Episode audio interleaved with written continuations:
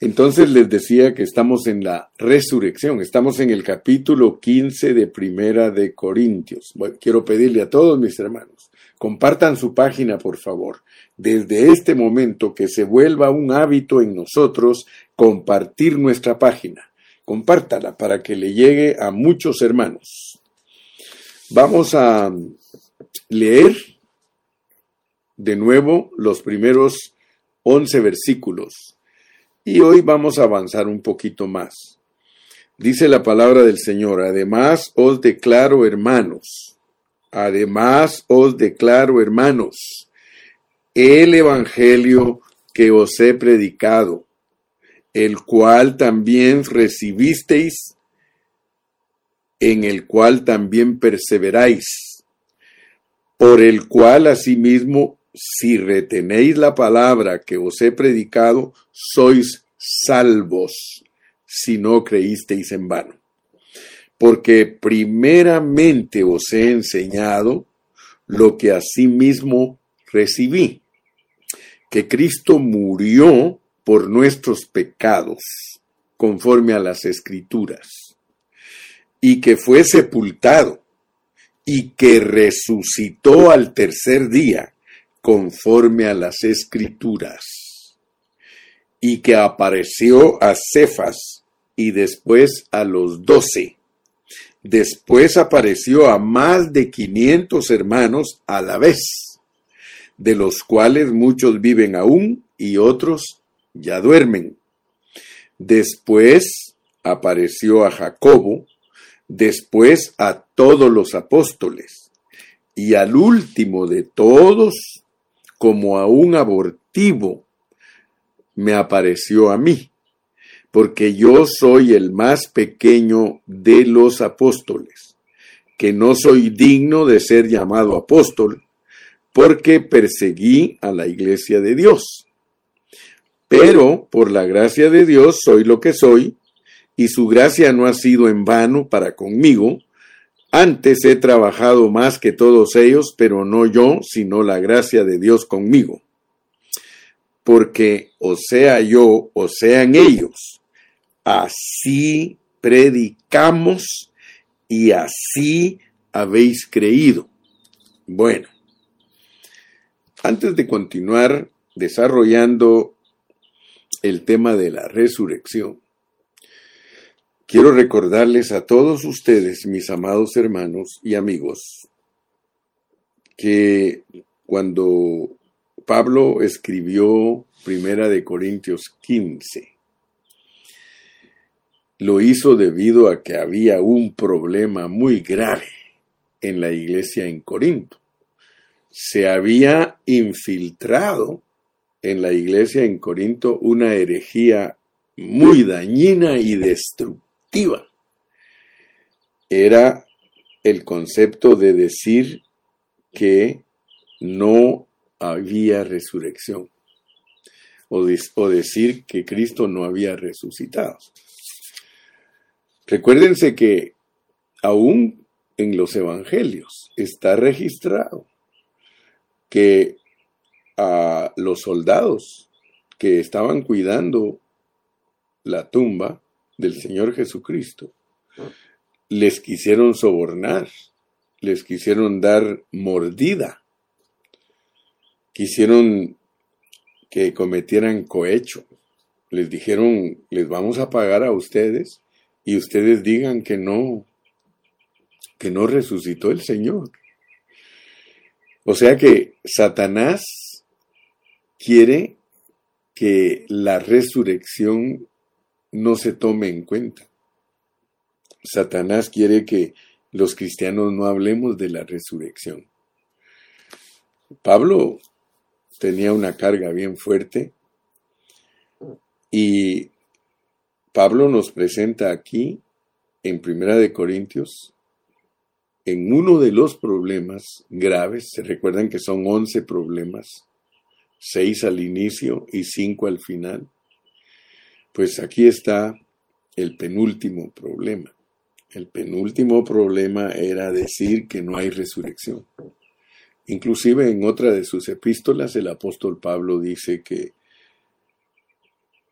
habían unos hermanos que decían que no había resurrección, que Cristo no había resucitado. Ahora, ¿por qué decimos que la herejía de afirmar que no hay resurrección es tan dañina?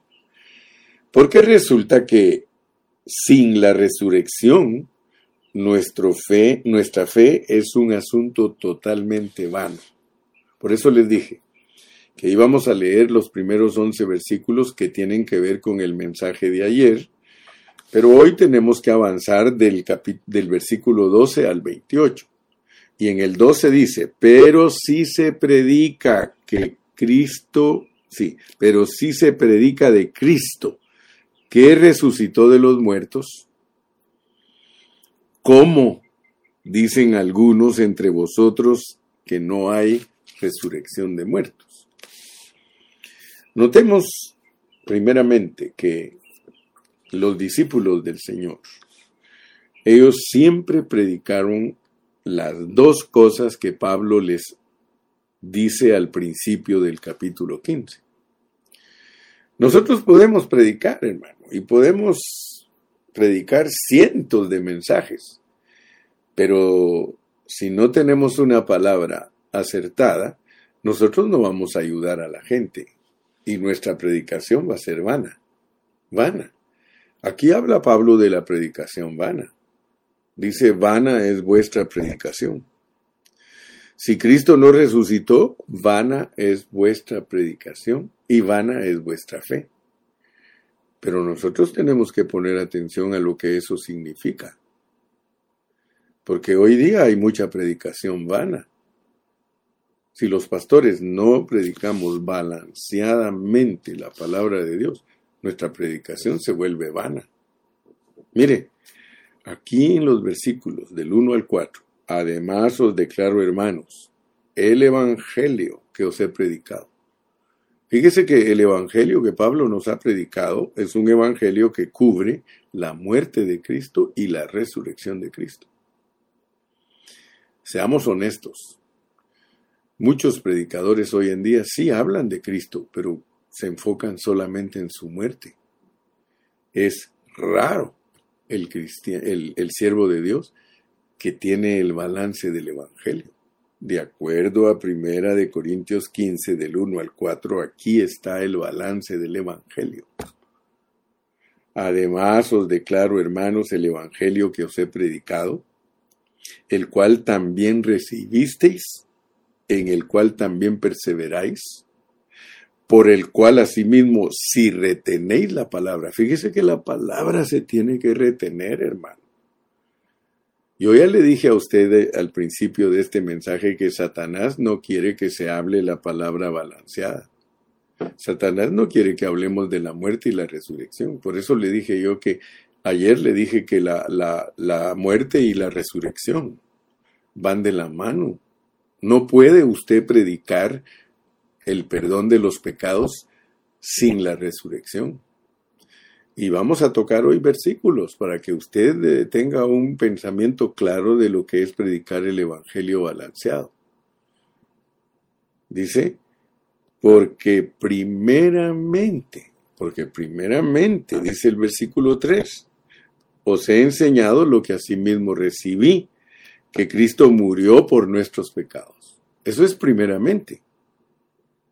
Y dice que tiene que enseñarse conforme a las escrituras. Luego el versículo 4, y que fue sepultado y que resucitó al tercer día, conforme a las escrituras.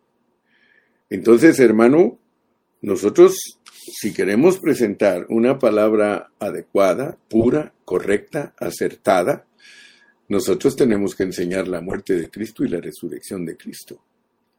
Cualquier hermano que no se le predique la muerte y la resurrección de Cristo, pero escuchen bien, por cada mensaje de la muerte de Cristo hay que predicar un mensaje de la resurrección, no como hoy día se hace. Hoy día se, se presentan diez mensajes de la muerte de Cristo y escasamente uno de la resurrección. Y por eso es que la iglesia del Señor está en la condición que está. Solo imagínese, eliminar la resurrección. Porque si yo predico diez mensajes de la muerte de Cristo y solo predico un mensaje de la resurrección, estoy casi eliminando la resurrección. Casi eliminando. Piensa, piensa en lo que el hermano Carrillo está enseñando en esta mañana. Si yo predico 20 mensajes de la muerte de Cristo y dos mensajes de la resurrección, ¿no te parece que estoy bastante desbalanceado? Por eso quiero decirte, aun cuando se canta, y yo siempre estoy cantando y eh, me gusta cantar la realidad.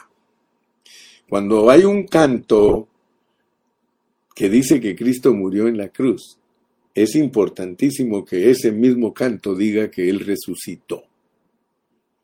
Hasta para hacer los cantos tenemos que tener cuidado, porque la revelación divina es la que nosotros tenemos que cantar. ¿Sí? Por eso en un cantito que hay, cuando dicen que Cristo murió, yo digo y resucitó. Dice el canto y que Cristo murió y resucitó. Yo le agregué, el canto no dice que resucitó, pero yo le agrego, porque de lo contrario estoy desbalanceado en mi mensaje. Además os declaro, hermanos, el Evangelio que os he predicado. El Evangelio que el apóstol Pablo predicaba era un Evangelio balanceado, porque él enseñó que Cristo murió por nuestros pecados, pero él enseñó que fue sepultado y resucitó al tercer día conforme a las escrituras.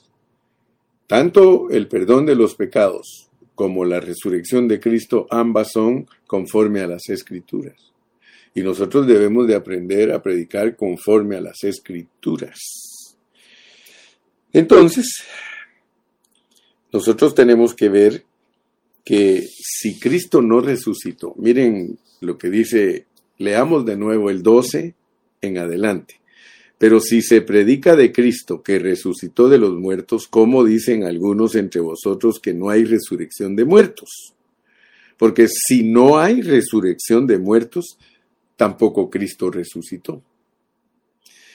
Había una herejía. No solamente se enseñaba que Cristo no había resucitado, sino que no hay resurrección. Ustedes saben que los saduceos los saduceos eran una secta que ellos no creían en la resurrección. Por eso cuando Pablo tuvo un conflicto y tuvo que presentar una verdad frente a los fariseos y los saduceos, usó la resurrección para dividir la audiencia. Cuando Pablo habló de la resurrección, los judíos creían la resurrección, pero los saduceos no creían la resurrección. Entonces Pablo a propósito habló de la resurrección para dividir a los fariseos de los saduceos, así a la mitad no estaba contra él. Tenía mucha astucia el apóstol. Entonces dice, porque si no hay resurrección, porque eso, esa era la enseñanza que se había infiltrado, que no había resurrección. Dice, no, no hay resurrección, los muertos no resucitan. Entonces dice Pablo, tampoco Cristo resucitó. Y si Cristo no resucitó, vana es entonces vuestra predicación, vana es también vuestra fe. O sea que no solo nuestra predicación se vuelve vana, sino nuestra, nuestra creencia. Entonces tenemos una creencia que es vana. Vana quiere decir vacía. ¿Sí? Vana es vacía y somos hallados falsos testigos de Dios. Porque hemos testificado de Dios que Él resucitó a Cristo, al cual no resucitó, si en verdad los muertos no resucitan. Entonces, yo quiero que ustedes se den cuenta que la resurrección, el tema de la resurrección es algo impactante, es algo maravilloso, es algo sorprendente, y entre los corintios habían algunos que decían que no, que no había resurrección de entre los muertos. Eso implica entonces que Cristo no resucitó de entre los muertos. Por tanto, si Él no resucitó, nosotros continuaríamos muertos en nuestros delitos y pecados. Porque es la resurrección de Cristo la que le da la vida a los cristianos. En realidad, ayer lo mencionamos y lo volvemos a repetir, es la resurrección la que le da vitalidad al Evangelio. Si nosotros no tuviéramos a un Cristo resucitado, de nada nos sirve presentar el Evangelio. El Evangelio tiene que ser bien presentado. El Evangelio es que Cristo murió por nuestros pecados conforme a las Escrituras y que Cristo fue sepultado y resucitó al tercer día conforme a las Escrituras. Aleluya. Cuando hablamos de la resurrección, nosotros no estamos hablando tan solamente que el Señor fue levantado al tercer día de entre los muertos, sino que también en la resurrección todos los creyentes fuimos resucitados. Es que, es que, hermano, de verdad el Evangelio tiene que ser bien predicado. Cuando nosotros estamos hablando de la, de la resurrección, tenemos que tener mucho cuidado porque la resurrección no es simple. La resurrección incluye a los cristianos. Todos nosotros fuimos resucitados juntamente con Cristo. Y además, mediante la resurrección, Cristo produjo una nueva creación y ahora está llevando a cabo su propósito eterno. Oh, aleluya, mi hermano. No se te olvide que la resurrección es un tema crucial. La resurrección de Cristo es un tema crucial porque la administración de Dios se lleva a cabo por medio de la resurrección. Si Cristo no hubiera resucitado, no hay manera que el Señor pueda llevar a cabo su administración divina. Ayer yo fui muy enfático. Ayer les dije que la resurrección no es un evento como muchos lo ven. Muchos lo ven solo como un evento, pero eso es solo parte de la verdad. O sea que muchos, oh, como, como Marta y María, oh, sí, sabemos que nuestro hermano va a resucitar. Y Jesús, Jesús les dijo, ¿No os he dicho que si creyereis veréis, veréis la gloria de Dios? Fíjese que tiempo atrás yo estuve predicando acerca de la gloria de Dios, la gloria de Dios, porque muchos hermanos todavía no alcanzan a ver muchas cosas que están en la Biblia y que están escondidas. Pero yo no sé cuántos de ustedes se recuerdan que yo usé varias sesiones para hablar acerca de la gloria de Dios. Cuando Jesús le dijo a Marta y a María, ¿no os he dicho que si creyereis, veréis la gloria de Dios? Y la gloria de Dios tiene que ver con la resurrección. Pero Marta y María no entendían el hablar de Cristo ¿Cómo puede ser que tú en esta mañana tampoco entiendas el hablar del hermano Carrillo? Yo hoy mismo te puedo decirlo, las mismas palabras que le dijo Cristo a Marta y María. ¿No te he dicho que si creyereis, veréis la gloria de Dios? Hermano, ¿qué es ver la gloria de Dios? ¿Qué es ver la gloria de Dios, hermano? Si tú no sabes lo que es ver la gloria de Dios, hermano, es creer que hoy vivimos en resurrección. Cuando Cristo dijo que Marta y María podían ver la gloria de Dios, estaba diciendo, yo soy la resurrección y la vida. Ver la gloria, hermano, tiene que ver que tú aprendas a vivir en resurrección hoy, hoy. Yo no sé si tú has prestado atención a tu lectura de la Biblia, pero allí en Mateo se nos presenta la transfiguración de Cristo. ¿Te recuerdas cuando Cristo le dijo a sus discípulos, de cierto os digo que aquí hay uno, aquí hay unos entre vosotros, ¿sí? Aquí hay entre vosotros personas que no se van a morir sin antes ver la gloria de Dios. Hermano, yo quisiera preguntarte en esta mañana. ¿Quisieras tú que Dios te dijera, fíjate que no te vas a morir sin antes ver mi gloria? Oh, mi hermano, yo no me quiero morir sin, sin dejar de ver la gloria de Dios. ¿Sabes qué significa eso, verdad? Significa que no te mueras sin antes ver que Cristo se forma totalmente en ti. ¿Verdad que no sabías eso? Y si lo sabías, te habías olvidado porque el diablo quiere que la gente se olvide de eso. La administración de Dios se lleva a cabo en resurrección. Tú ves a Cristo triunfante aquí en la tierra viviendo 33 años y medio. ¿Sí o no? ¿Sí o no? 33 años y medio vivió Cristo aquí en la tierra y vimos, y vimos su gloria. Y vimos su gloria. Hermano, ¿qué nos pasa a nosotros, hermano? Que se nos está yendo el tiempo. Algunos de nosotros ya somos más viejos de los 33 años y medio que vivió Cristo y todavía no se mira en nosotros la gloria.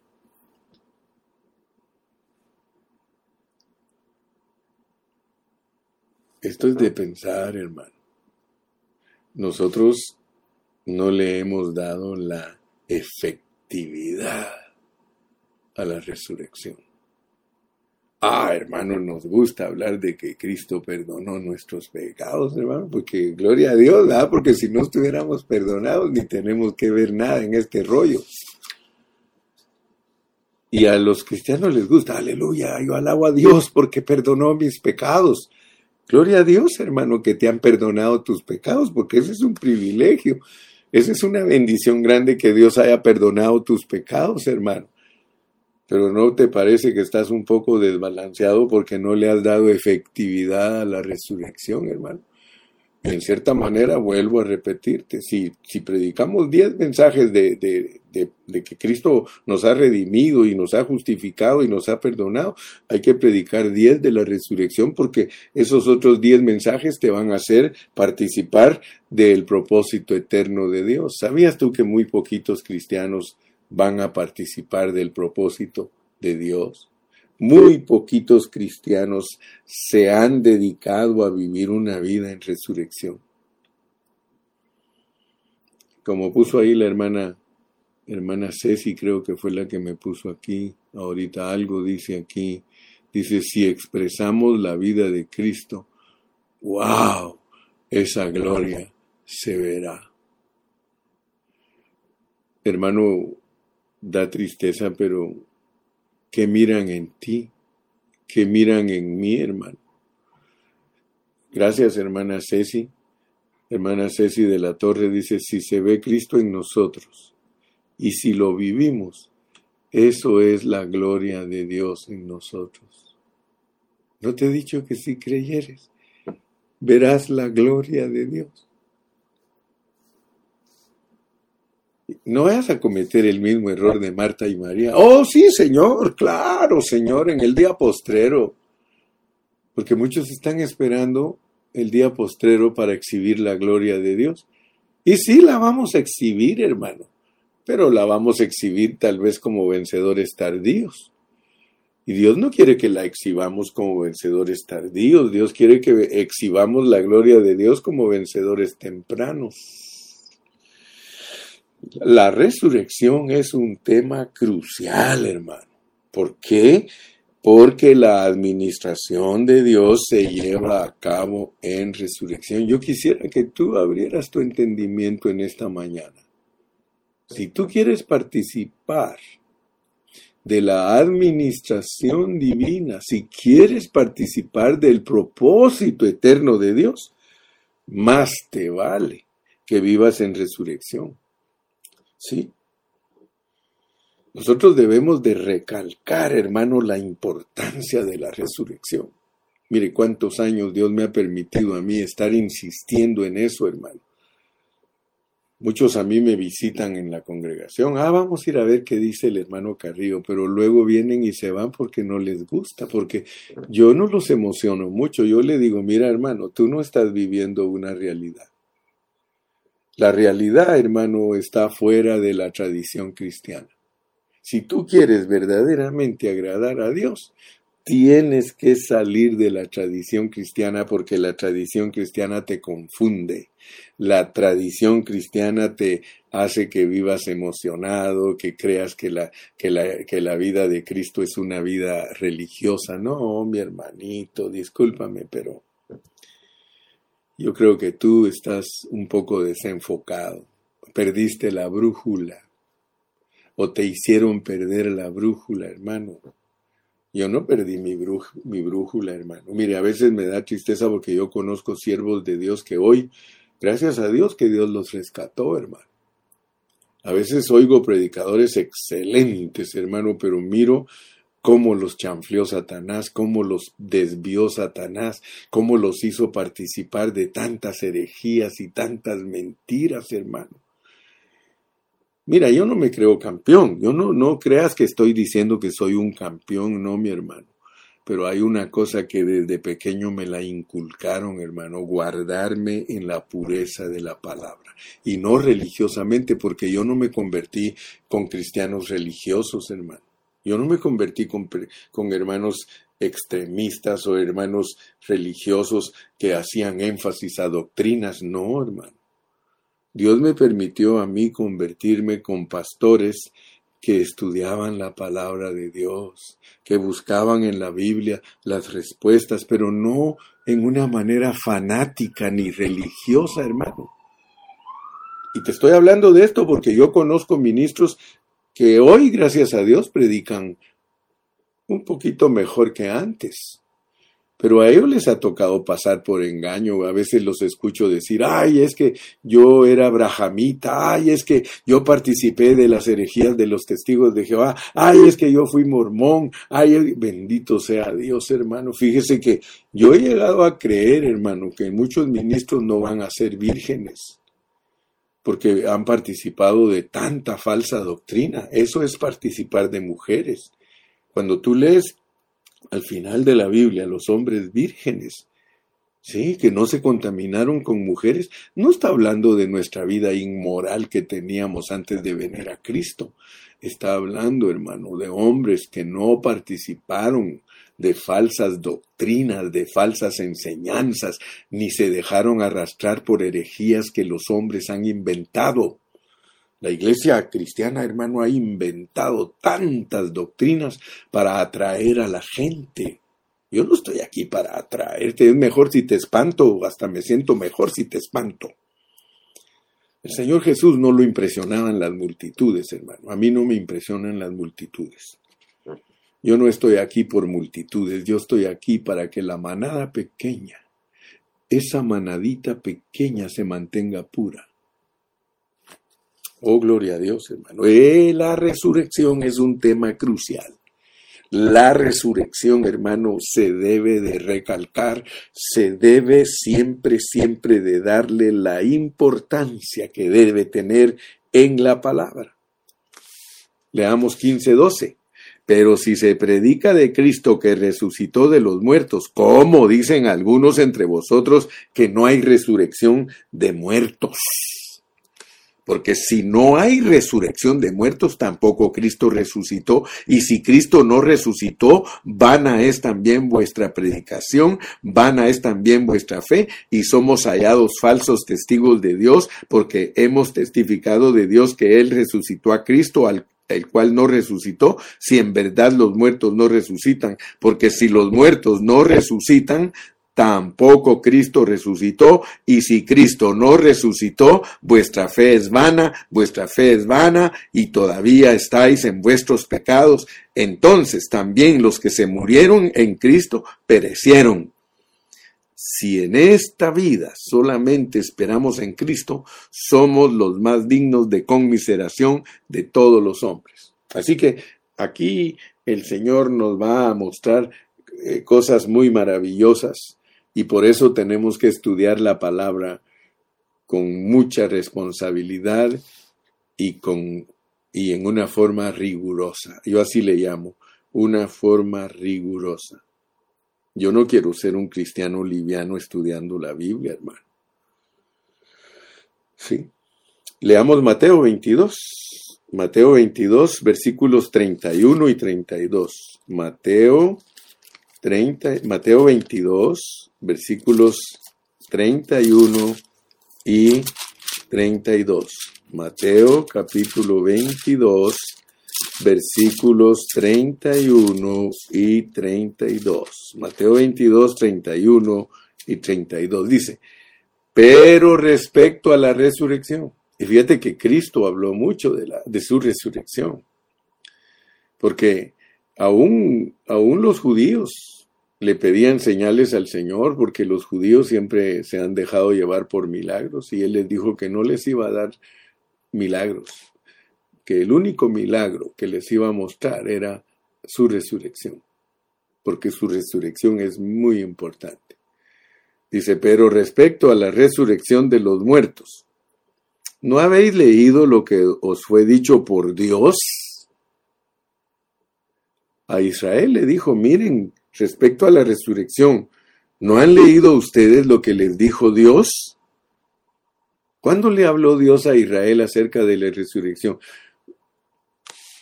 Si, si el Señor Jesucristo no mencionara esto aquí en el Evangelio de Mateo, porque estas son palabras que salieron de la boca de Cristo.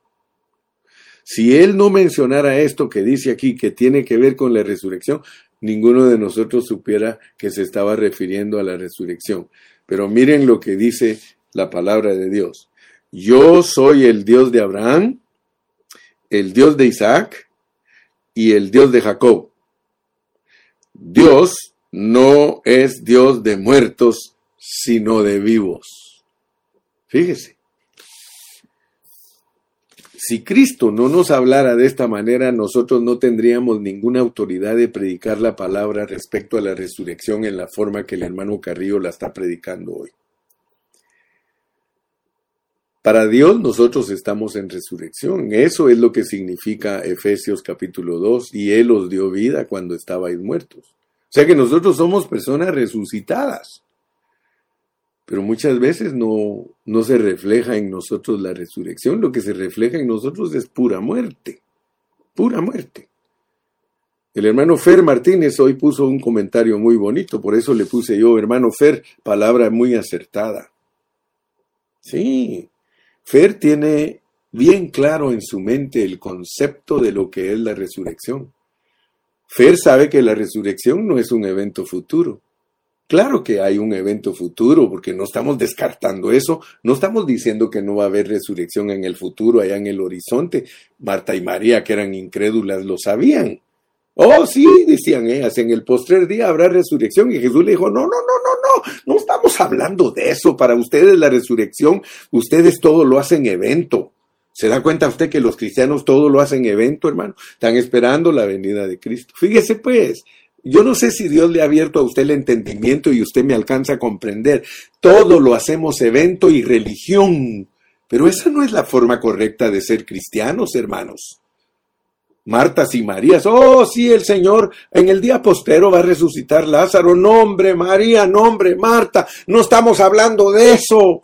Ustedes rápido acomodan todas las cosas. Ustedes oyen mi palabra y rápido la acomodan a su manera de pensar. Hermano, por favor, no acomodes la palabra de Dios a tu manera de pensar. Acomódalo al espíritu. Por eso Pablo en 1 Corintios te dice que el espiritual todo lo discierne espiritualmente. Las cosas tienen que discernirse espiritualmente. Si yo te estoy hablando de resurrección, no te estoy hablando de un evento para mañana. La venida de Cristo, todos esperando a Cristo, hermano. Yo no estoy esperando a Cristo del cielo, hermano. Yo lo estoy esperando de aquí adentro, mire. En por y con. Yo estoy esperando que aquí se forme y me, me pongo a llorar y me pongo triste porque miro que el tiempo se va y no se forma, no viene aquí. ¿De qué me sirve que venga de, allá de las nubes si nunca vino de aquí? Cristo en mí es la esperanza de gloria. Cristo en mí es la esperanza de gloria. Cristo en mí es la esperanza. Hazlo, hermano, hazlo realidad. Haz la resurrección de Cristo una realidad en tu vida. Hazla, hermano. De lo contrario, estás viviendo payasadas. Estás viviendo, hermano, fake. Estás viviendo cosas falsas. ¿Cuándo va a ser el día, hermano, que nosotros hagamos realidad lo que nos enseña la Biblia? Siempre nosotros estamos distraídos. Cuando le habló Dios al pueblo de Israel, les dijo, yo soy el Dios de Abraham, el Dios de Isaac y el Dios de Jacob. Dios no es Dios de muertos, sino de vivos. Dios no es Dios de muertos, hermano. Por eso da tristeza que nuestras congregaciones parecen cementerios. Últimamente yo le he dicho a los hermanos, hermanos, hablen, hablen, canten, profeticen, sí, hablen lenguas, hayan interpretaciones, pero háganlo todo en el orden de Dios, hermano. La iglesia no puede ser una iglesia muerta, hermano. La iglesia tiene que ser una iglesia viva porque es una iglesia de vivos. Aleluya. Fíjese, si no hubiera resurrección, si no hubiera resurrección, no hubiera prueba viva de que nosotros fuimos justificados por su muerte. Fíjense que aún la muerte de Cristo necesita una prueba. ¿Cuál es la prueba que necesita la muerte de Cristo? Necesita la resurrección. Ahora, el Señor Jesucristo, cuando vivió aquí en la tierra, Él vivió muerto y resucitado. Él experimentó las dos cosas. Porque muchos creen que la resurrección y la muerte no se tienen que experimentar. Pablo nos enseña que nosotros nos morimos con Cristo. Y Pablo nos enseña que nosotros resucitamos con Cristo. Entonces nosotros tenemos no solamente que vivir en resurrección, nosotros también tenemos que vivir muertos. El verdadero evangelio es predicarle a la gente muerto, muerto para el mundo, muerto para el mundo. Con Cristo estoy juntamente crucificado. Pero nosotros no nos morimos para el mundo, hermano. ¿Cómo puede ser posible que nuestras iglesias vivan para el mundo y, y presuman decir que están en resurrección? No, y, mucho menos, yo, tú no puedes decir que estás en resurrección, hermano, si, si no estás muerto. ¿Te das cuenta cómo funciona el Evangelio, hermano? Pero a nosotros nos perdieron en conceptos. Nosotros estamos, y lo más tremendo que somos presumidos, somos orgullosos, prepotentes, creemos que hemos alcanzado la gloria. Creemos que, estamos en, en, algo muy refulgente y glorioso. No, mi hermano, estamos pésimos, pésimos. Si no hubiera resurrección, no habría una prueba viva de que nosotros hemos sido justificados por la muerte y resurrección de Cristo, porque algunos creen que Solo la muerte nos justifica. Leamos un, versículo, Romanos 4, Romanos 4:25. Leamos Romanos 4:25. Romanos 4:25. Mira lo que dice Romanos 4:25. Dice, el cual fue entregado por nuestras transgresiones, el cual fue entregado por nuestras transgresiones y resucitado para nuestra justificación. A veces nosotros estudiamos la salvación completa del creyente y como ya hemos aprendido que la muerte de Cristo tiene cuidado de cinco asuntos judiciales, y que la resurrección de Cristo tiene cuidado de cinco asuntos orgánicos, nosotros ya aprendimos eso. Pero la palabra no deja que se vean las cosas separadas. O sea que acuérdate siempre, la muerte y la resurrección la muerte y la resurrección, escucha bien, son una persona. Cristo, Cristo, Él nació para morir. Y eso muchos no lo entienden. O sea que la misma vida de Cristo es la de nosotros. Nosotros nacimos para morir. Nosotros nacimos para morir. O sea que la vieja creación es para morir. Nosotros desde que nacimos, desde que nos dio a luz nuestra mamá, desde el día que lloraste cuando naciste, ese día que lloraste te empezaste a morir. es que esto es bien tremendo, hermano. Esto es bien tremendo. Nosotros nacimos para morir. El primer día que lloraste es un día menos de tu vida. Ya empezaste a crecer, empezaron a celebrarte tu cumpleaños. Ay, ya cumplió uno el niño, la niña, ya tiene doce, la quinceañera, ya tienes quince menos de vida. Nosotros somos personas que nacimos muertas. En pecado me concibió mi madre. Yo no sé si tú alcanzas a ver la realidad del Evangelio, hermano. La realidad del Evangelio es Cristo. Por eso Él murió y resucitó. Cuando a Él lo mataron, Él dijo, a mí ninguno me quita la vida. Hermano, a ti nadie te quita la vida. La vida se te va sola. A nosotros no nos quitan la vida. Si nosotros somos cristianos verdaderos, nosotros ponemos nuestra vida al servicio de Cristo, tal como el Hijo de Dios la puso al servicio del Padre Celestial. La muerte y la vida es una persona. Y no te estoy predicando para que te tuerzas, para que vayas a resultar predicando de la Santa Muerte. Yo no te estoy predicando eso. Yo te estoy hablando de una realidad que se tuerce. Es fácil torcer las enseñanzas. Pero Cristo, Cristo, hermano, Cristo fue vivido por Pablo. Pablo nos lo interpreta correctamente. Pablo dijo, para mí, el vivir es Cristo, el morir, ganancia. Sí, Pablo dijo, el mundo ha sido crucificado para mí y yo he sido crucificado para el mundo. Por causa de Dios, muertos, por causa de Dios. Hermano, ¿tú crees que Adán se murió cuando comió del fruto prohibido o crees que ya venía muerto?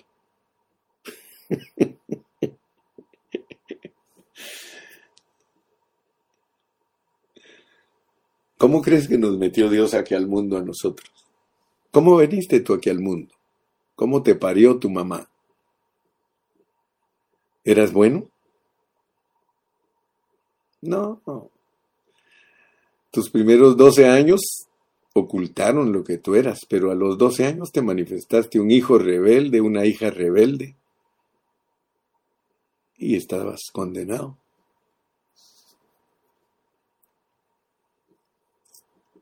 Yo creo que nos falta todavía entender más las realidades que Dios nos ha abierto en su palabra. Yo creo que nosotros todavía tenemos que aprender mucho, mucho, mucho. Y gracias a Dios que nos tiene Dios estudiando, porque fíjate que si a mí no me tuviera Dios estudiando su palabra, yo no entendería muchas cosas. Yo no entendería todo lo que ahora estoy hablando. Yo no lo entendía hace 20 años, yo no sabía lo que sé ahora. Porque a mí hasta me han preguntado, hermano Carrillo, uno cambia su manera de pensar, cambia uno su manera, cambia su convicción. Eso es normal. Es normal que conforme vas aprendiendo, la luz de la gloria de Dios va viniendo más y más a ti. ¿Sí? Yo siempre les he dicho a los hermanos, hermano, pregúntate quién eras tú antes de venir a esta tierra. Pregúntate. ¿Por qué te metieron aquí? ¿Por qué resultaste perdido aquí?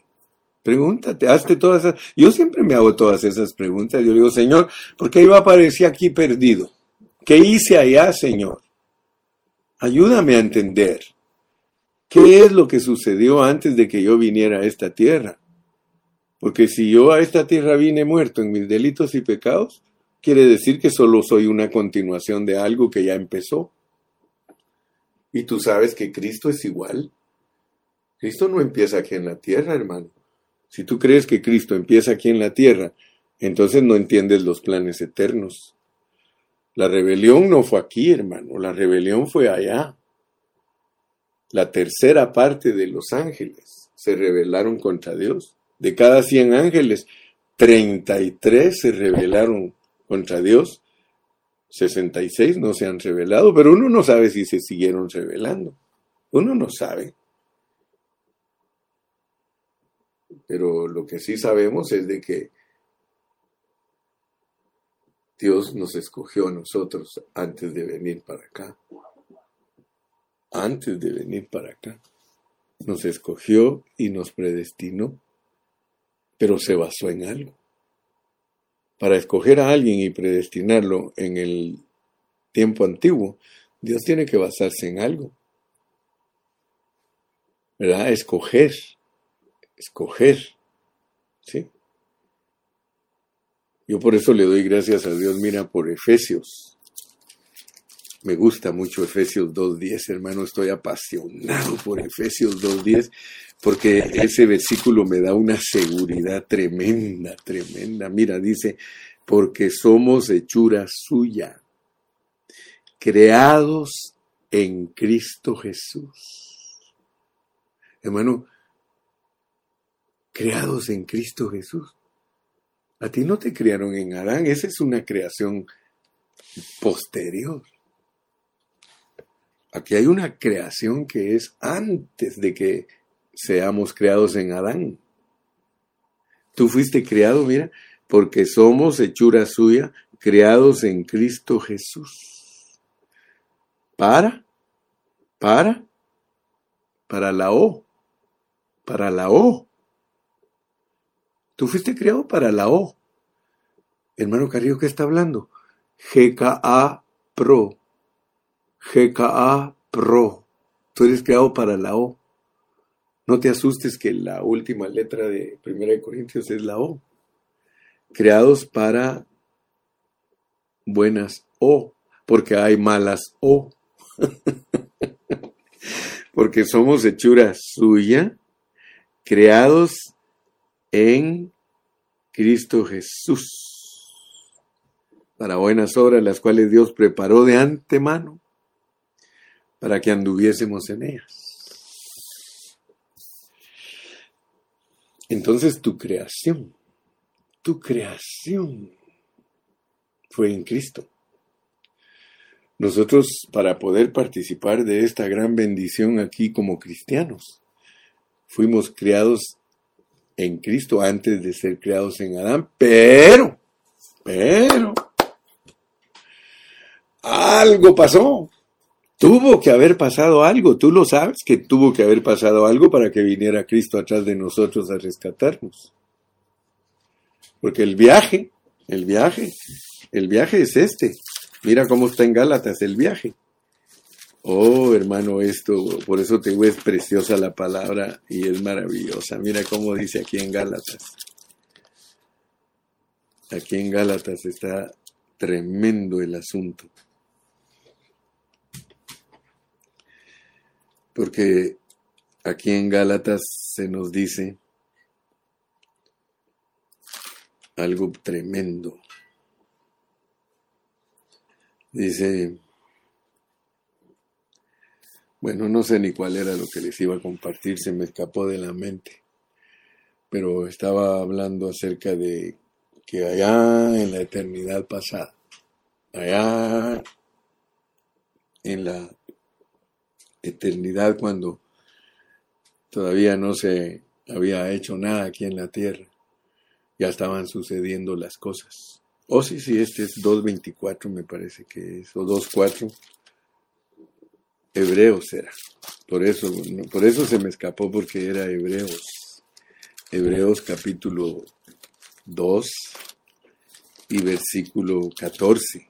Dice, así que por cuanto los hijos, así que por cuanto los hijos participaron de carne y sangre,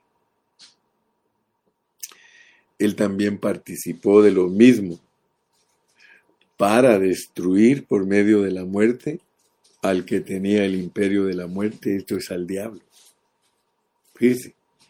O sea que Hebreos nos manda a la eternidad pasada de cuando fuimos creados en Cristo Jesús, porque el diablo tiene que ver con cosas que pasaron en la esfera espiritual.